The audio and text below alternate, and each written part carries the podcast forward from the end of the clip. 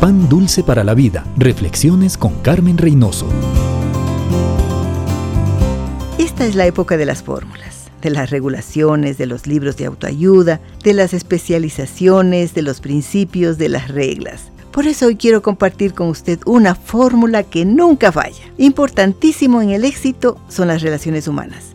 Y esta norma justo tiene que ver con ellas. Podemos llamarle la regla de oro para el éxito. Está en la Biblia y funciona. Dios quiere que tengamos éxito en la vida y nos ha dado un principio para gobernar nuestras relaciones. Traten a las personas como quisieran ser tratadas por ellas. Es sencilla, pero exige fortaleza divina para practicarla. Es fácil ser amable con los que son amables. Es fácil ser generoso con los que son agradecidos, pero no todos a nuestro alrededor tienen estas características.